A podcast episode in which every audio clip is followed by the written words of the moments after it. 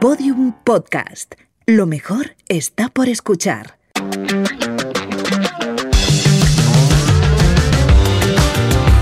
Conexiones Infinitas, un podcast de Ericsson producido por Podium Studios. Episodio 6. Del Internet de las Cosas al Internet de los Sentidos. ¿Sabemos la vida que viene?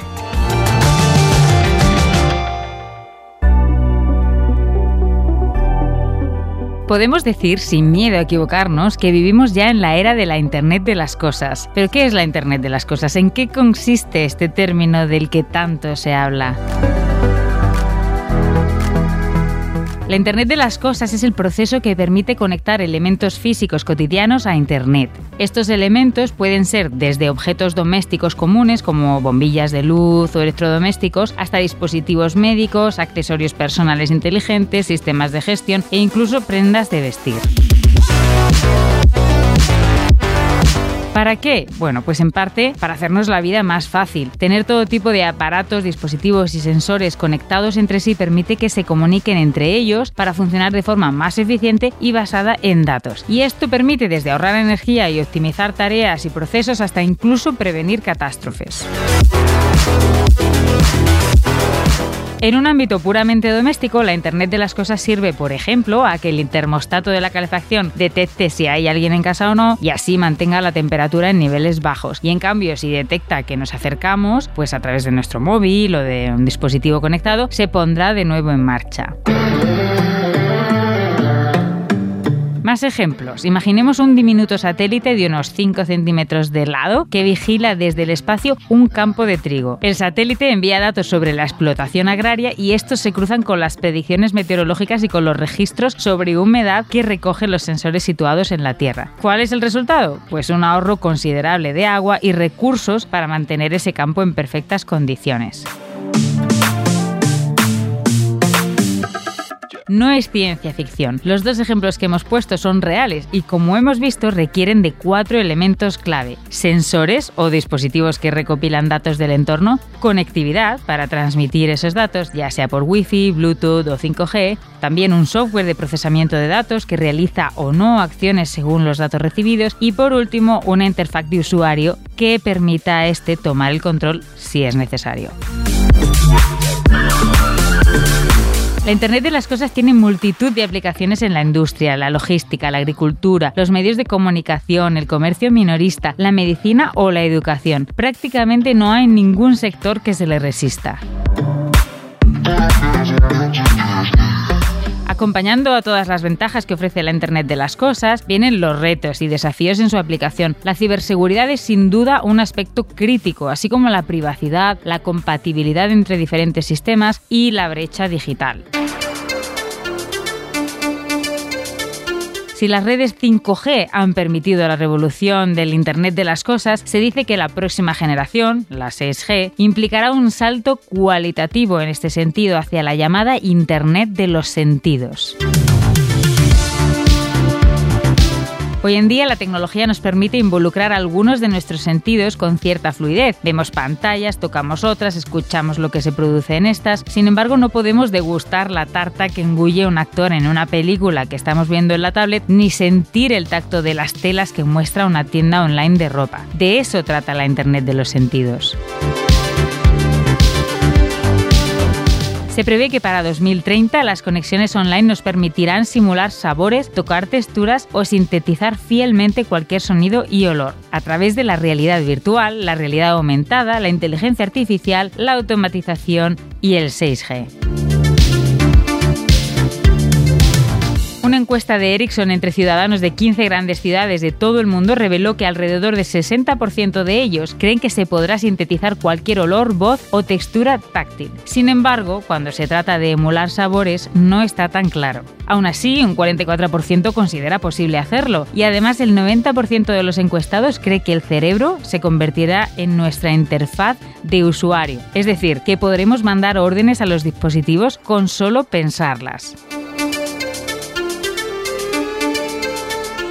Aún nos quedan unos años para comprobar si estos avances serán una realidad, aunque todo parece indicarnos que muchos de ellos cada vez están más cerca. ¿qué uso haremos de ellos? ¿Hacia dónde llevan al ser humano?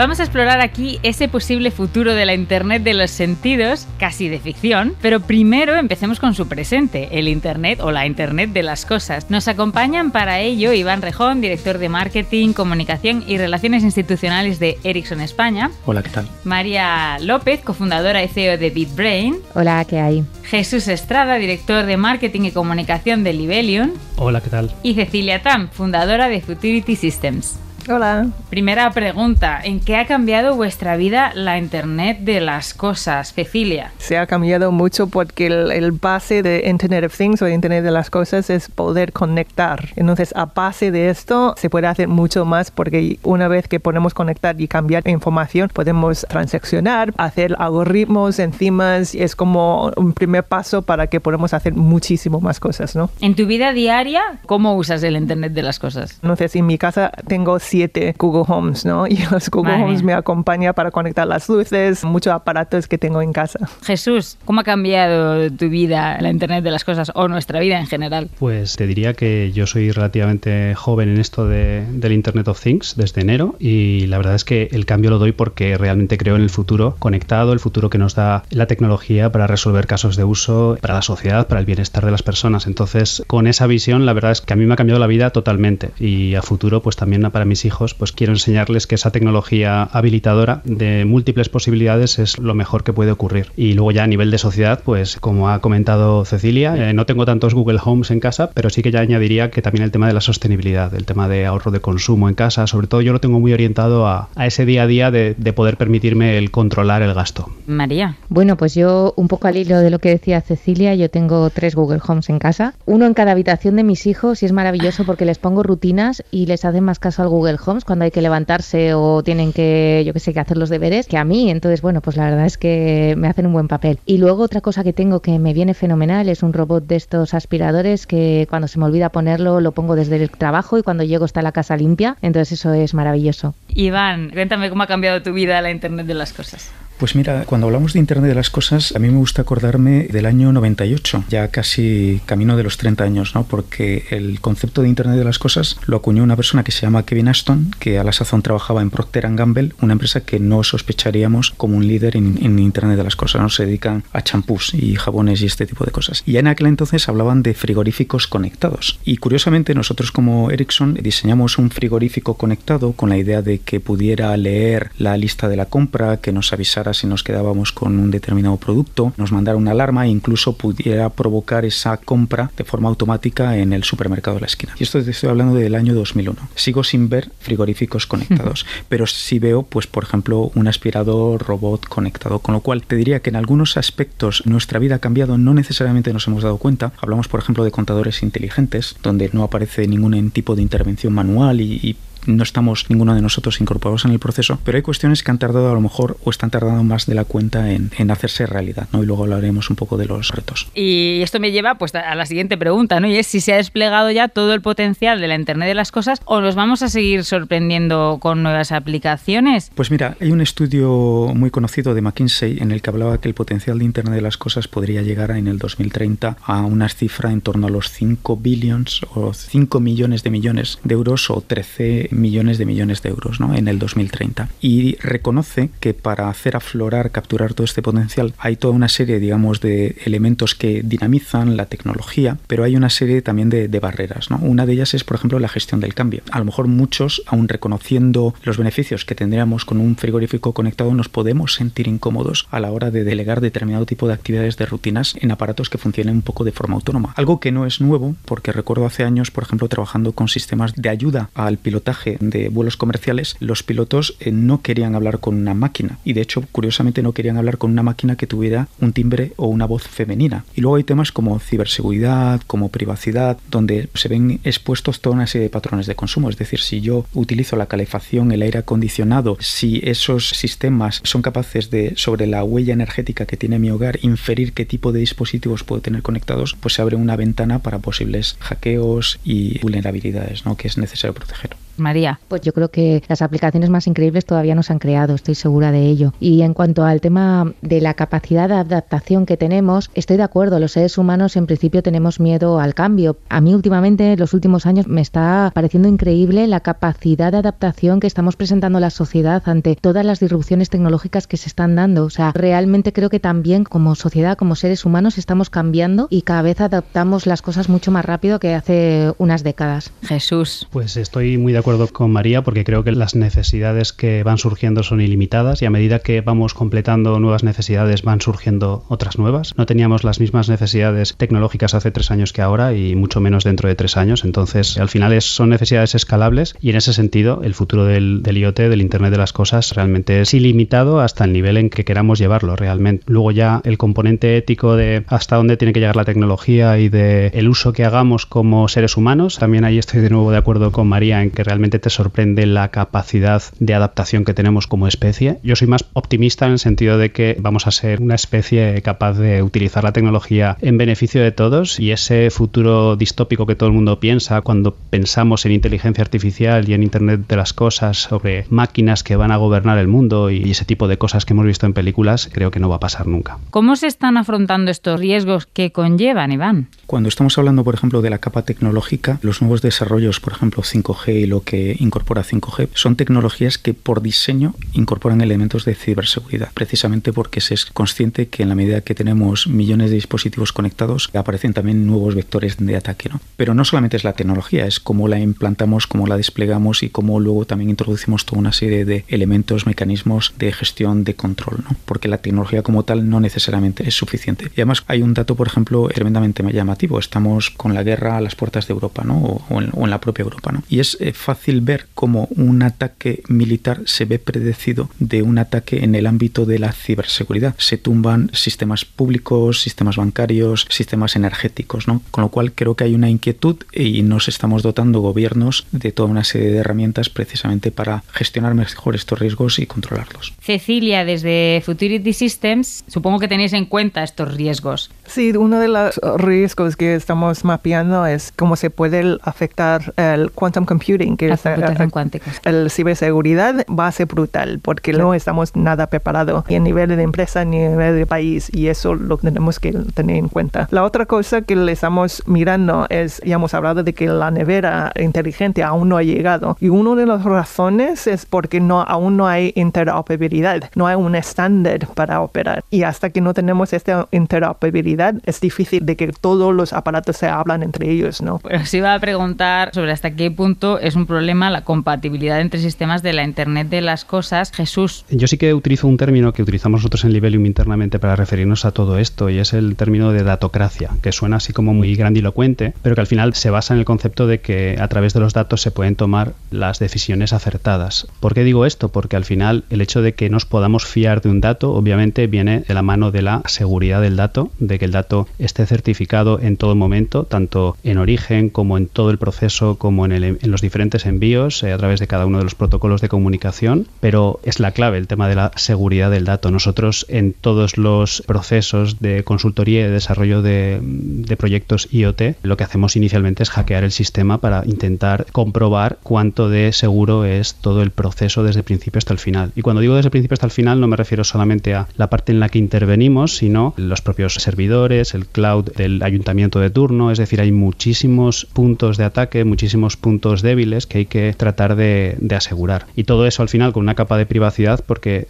Está muy bien hablar de ciberseguridad, pero claro, hasta qué punto el hecho de que el dato sea lo más seguro posible entra en conflicto con la privacidad del dato, porque muchas veces hablamos de datos que son absolutamente propios, sobre todo en el tema de la salud, y entra en conflicto a veces con los protocolos de ciberseguridad. María, no sé si quieres añadir algo sobre esto. En lo que nos toca a nosotros, nosotros tratamos con datos cerebrales y eso hace que el dato sea todavía más peligroso, ¿no? Porque al final somos capaces de detectar las señales cerebrales, traducirlas en información e incluso sacar información de personas que son datos no conscientes, información no consciente, o sea que ni siquiera tú mismo sabes qué tienes ahí en tu cabeza, ¿no? Entonces el tema de la ciberseguridad nosotros nos lo tomamos muy en serio porque al final es que alguien que entrará en nuestros sistemas y los datos que nosotros registramos podría acceder a información que ni tú mismo sabes que tienes ahí, ¿no? Entonces eso es algo que nos preocupa tremendamente. Ahora bien, también creo que hay un tema que en algún momento debería salir y es el tema de cómo lo estamos gestionando en Europa y cómo se está gestionando en el resto del mundo. Desde mi punto de vista es absolutamente necesario que se regule todo y que haya estándares y que haya de todo, porque creo que tenemos que protegernos ante estos ciberataques, etcétera. Pero también es verdad que a veces me da la sensación de que en Europa estamos poniendo todos estos estándares, todas estas barreras, todo esto, que está muy bien, pero otros países, como puede ser, sobre todo estoy pensando en China, claro, nos están adelantando por la izquierda, por la derecha, porque a ellos estos temas como que no les preocupan. Bueno, pues ha sacado antes, Cecilia, el tema de la compatibilidad y la interoperabilidad, ¿no? Entre sistemas. ¿Hasta qué punto Iván, es un problema este? A ver, los expertos cuando hablan de interoperabilidad, y es uno de los problemas más serios para que realmente IoT de estas cifras superlativas que dábamos al principio eh, se hagan realidad, hay tres niveles. ¿no? Uno es el de la conectividad.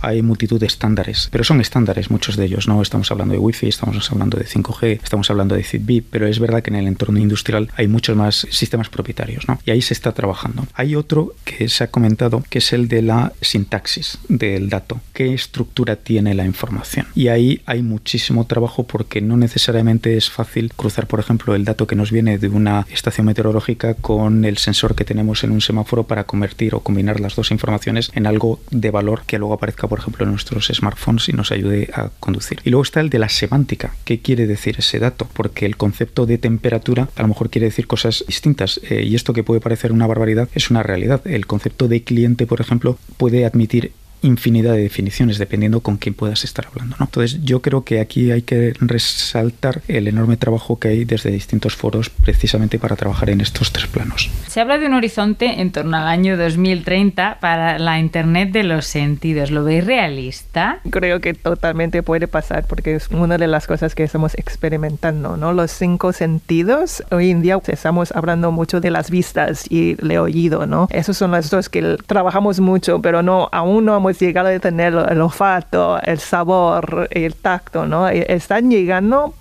porque, por ejemplo, ¿no? Sony me parece que esta semana ha salido una máquina para transmitir olores a través de Internet. Ya estamos empezando de poder hacer esas comunicaciones a través de los sentidos. ¿Y por qué les, me emociona tanto los sentidos? Porque es lo que se llama la última frontera de experiencia humanos, ¿no? Porque los sentidos es transmitir las emociones, es transmitir a la memoria de las personas. Estamos intentando digitalizar el sabor sin la comida. Es con un aparato que pone en la lengua y que tiene sabores de dulce o salado según donde lo pones el aparato. Y después de eso se puede transmitir. Puedes imaginar en el futuro que tenemos Spotify del olor o Spotify de sabores y cómo sería esa diferente experiencia en el futuro con esos sentidos, ¿no? ¿Qué más nos contáis, María? ¿Tú qué piensas? Yo hace 10 años ya probé algunos prototipos de estos. Hay un investigador en Australia que se basa puramente en esto y tuve la suerte de probar un dispositivo que te colocabas en la lengua y, y notabas sabor. También había generado una especie de dispositivo que conectabas a la entrada de micrófono del móvil y entonces tenías que cargarlo, eso sí, pero te sacaba el como una bomba de olor. También había inventado una especie de, él lo llamaba abrazos virtuales. Era como una especie de airbag o algo así, como una chaqueta que se inflaba cuando tu pareja te quería mandar un,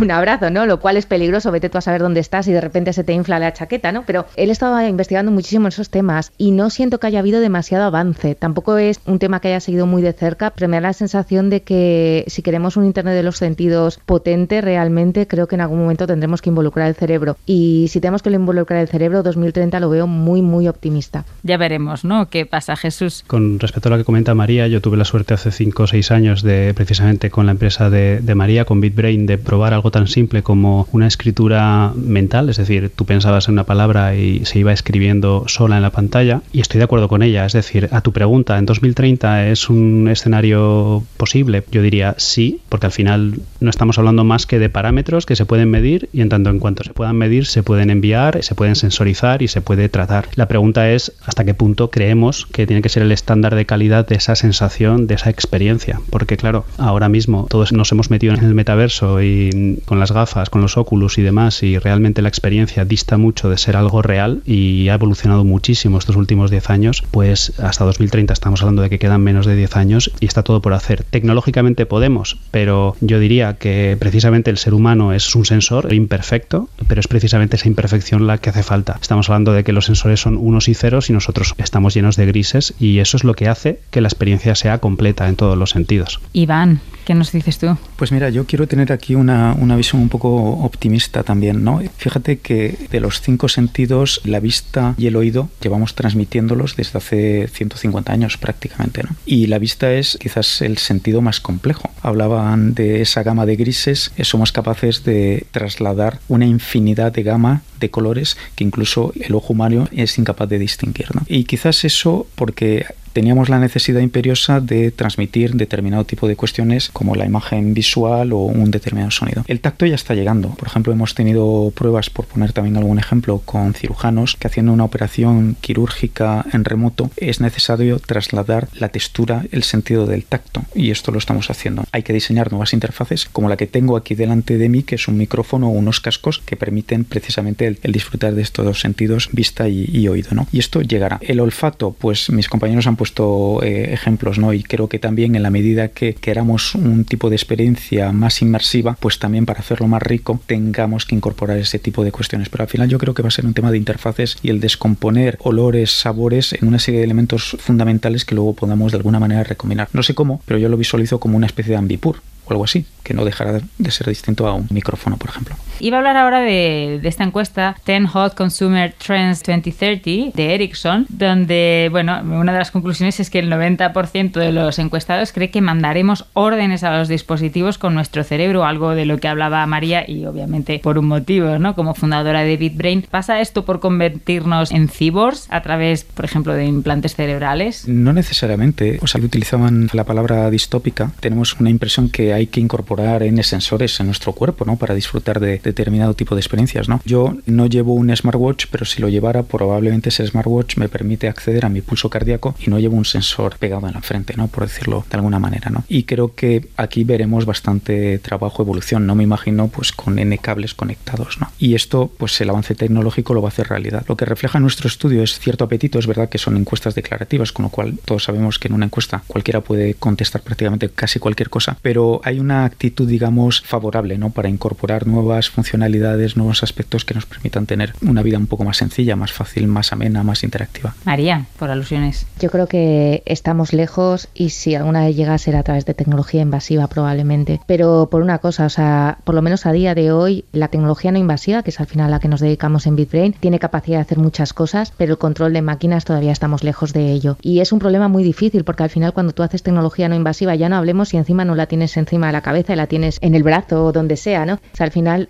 estás midiendo millones de neuronas comunicarse a la vez. Es muy complicado sacar de allí órdenes. Estamos a años luz de eso. Y con la tecnología invasiva todavía estamos muy lejos, pero por lo menos le puedes poner el micrófono, como así decirlo, a la neurona que a ti te interesa, cosa que con la tecnología no invasiva no podemos, ¿no? O sea, yo que me dedico a estas cosas y estoy metida ahí hasta el fondo, soy bastante incrédula, sobre todo en las aplicaciones de corto plazo. Que sí, que se han hecho cosas, que se han controlado. Nosotros fuimos pioneros en el mundo de una silla de ruedas controlada con la mente o un robot teleoperado con el pensamiento, pero los protocolos experimentales, la forma en la que nosotros movíamos la silla o movíamos el robot no era natural, no era quiero ir a la derecha y se movía a la derecha. Estamos lejos todavía de eso y ya ha pasado ya mucho tiempo desde esos prototipos y todavía obviamente vamos avanzando, pero todavía estamos lejos. El control absoluto y que tú pienses lavadora enciéndete, si es solo esa orden, sí, pero si tú quieres controlar toda tu casa, simplemente compensarlo, muy muy complicado. Cecilia, no sé si en Futurity habéis explorado este escenario. Me gustaría comentar una cosa porque hemos hablado mucho de distopia, tanto como utopia como distopia, ¿no? Nosotros lo que hacemos mucho es pensar las dos cosas y preparamos y esforzarnos de pensar las consecuencias, porque yo creo que a través de esas prácticas nos dan pista de cómo deberíamos dirigir esas distintas futuros, ¿no? Entonces, cuando estamos hablando de las malas consecuencias del brain-computer interface, hay la tecnología por sí misma ni es bueno o malo. Cómo aplicamos en en nuestra vida sí que tiene consecuencias. Entonces tenemos que hacer proactiva de tener esas miradas. Hablábamos antes de esos retos y riesgos ¿no? de ciberseguridad, privacidad en la Internet de las cosas. ¿Qué pasará en la Internet de los sentidos? ¿Habría otros nuevos riesgos a los que nos enfrentamos? Bueno, pues a nivel de riesgo es que realmente si ya eh, estamos preocupados por la ciberseguridad del dato en el IoT, en el Internet de las cosas, en un Internet de los sentidos futuro o presente, realmente es todavía más peligrosa la utilización perversa que se puede hacer del acceso a, esa información. Ya no solo el acceso a la información, sino la capacidad de poder, mm, vamos a decir, influir negativamente o, influir en la decisión en la que yo quiera que todo el mundo tome. Y estoy hablando de temas tan triviales como puede ser que una marca sin escrúpulos consiga que el sabor de su producto, pues que todo el mundo piense que es el, es el mejor sabor del mundo y entonces esto sería posible a través de un tratamiento de esos datos. Iván. Estoy totalmente de acuerdo con Jesús. ¿no? Dicho esto, es algo que ya existe. Cuando vemos, por ejemplo, modelos de negocio de video streaming, eh, lo que han hecho ha sido precisamente un ejercicio de ingeniería inversa de lo que era la producción de películas de Hollywood para inferir qué tipo de película, qué tipo de contenido le puede interesar a una persona para que con una probabilidad muy alta quiera visualizar esa serie en el Netflix de turno. Y esto ya es una realidad y esto nos ha llevado pues al final a una homogeneización de gustos, de patrones de consumo que en la medida que incorporamos pues sabores pues a lo mejor nos llevarán todos a degustar o querer degustar los mismos platos y querer tener las mismas experiencias olfativas. ¿no? Se ha mencionado también, ha salido varias veces aquí, el metaverso, ¿no? que es una posible cristalización de esa Internet de los sentidos. En cine y televisión pues hemos visto encarnaciones de esta idea con Matrix, Ready Player One, Tron, episodios de Black Mirror. ¿A qué creéis que se parecerá más la realidad? Si es que es alguna de estas o a una nueva, ¿no? A una visión a lo mejor más utópica. No sé cómo va a ser el futuro, sobre todo porque esto va muy rápido y cualquier decisión pequeña puede tener un impacto muy grande en el futuro de la humanidad. Sí que es cierto que hay muchas iniciativas, yo puedo hablar más de mi campo, que es la parte de la neurotecnología. Hay muchas iniciativas para tratar de conectar nuestro cerebro a sistemas de inteligencia artificial y eso pues sería pues un internet de los sentidos pero a lo bestia, ¿no? No necesitarías estar en ningún sitio. Si realmente eres capaz de hacer ese matrix, realmente tú podrías estar tranquilamente tumbado en tu casa con unos cables colgando del cerebro y podrías estar viviendo una realidad alternativa donde sintieras como si fuera la, realidad, ¿no? Esto es peligroso. Antes estabais hablando de riesgos. Uno de los riesgos que más nos preocupa a la gente que estamos en el mundo de la neurotecnología no es la privacidad, que obviamente es peligrosa. Nos preocupa mucho el reto que llamamos de identidad personal. En el momento que tú conectas tu cerebro a un sistema de inteligencia artificial, dejas de ser un ser humano, eres otra cosa. Y en el momento que empiezas a recibir estímulos directamente en el cerebro sin pasar por tus sentidos de verdad, probablemente no los sientas igual. Entonces realmente has abierto un melón interesante porque futuros hay muchos y yo creo que muchas veces no nos paramos a pensar, ¿no? Vamos adoptando tecnologías, aceptando todas las condiciones y somos como unos consumidores ávidos de tecnologías y muchas veces no nos damos cuenta que poco a poco vamos avanzando y que quizás llegue un momento de no retorno, ¿no? Entonces sí que a nosotros nos preocupa mucho ese tema y, y estamos mirando esto constantemente. Cecilia, te repito la pregunta, ¿a qué crees que se Sí. parecerá más ese metaverso? Pero además añado algo más y es ¿dónde está el límite tecnológico si es que lo hay? sobre todo con el metaverso, con todas las capacidades que podemos aumentar con los sentidos, que sea real o no sea real, que sea virtual, ¿no? Porque llega a algún momento que igual no sabemos que el que estamos mirando, que estamos escuchando, que sa- de los sentidos que son reales o digitales y qué impacto van a tener con nosotros, ¿no? Eso aún falta por explorar y entender antes que lanzamos esta tecnología en masa. Jesús. Solamente por añadir aquí que realmente lo que tiene que ser eh, la tecnología es habilitadora, es decir, a mí me tiene que servir para algo, no el efecto wow de decir, ay, qué bonito, me lo estoy pasando bien media hora y ya está, no, tiene que ser útil y acompañarte en, tu vida, eh, aportarte valor. Cuando hablamos de metaverso ya hay múltiples definiciones de metaverso. Hay conceptos que ya son como tales metaversos. Por ejemplo, el mundo de las criptomonedas es una versión muy preliminar de metaverso, ¿no? Porque consiste en un entorno digital persistente, es decir, mis bitcoins se mantienen, tengo unas determinadas relaciones, transacciones, pero yo creo que más allá de soluciones puntuales iremos a un entorno más inmersivo que nos facilitará la tecnología y creo que esto pues será realidad en un entorno no demasiado lejano, ¿no? Con esto nos quedamos. Muchas gracias, Iván, Cecilia, María y Jesús. Y gracias a todas las personas que nos han acompañado hasta aquí. En Conexiones Infinitas hemos hablado hoy de la Internet de los Sentidos y en episodios anteriores hemos hablado de cómo la tecnología está transformando o impactando en ámbitos como como la educación, de qué pueden hacer las TIC por el cambio climático, de la importancia de la I D del potencial del 5G y el 6G y cómo han evolucionado las telecomunicaciones desde la época del tam tam hasta hoy. Recuerden que pueden escucharlos todos estos episodios en sus plataformas de audio favoritas. Gracias y hasta pronto.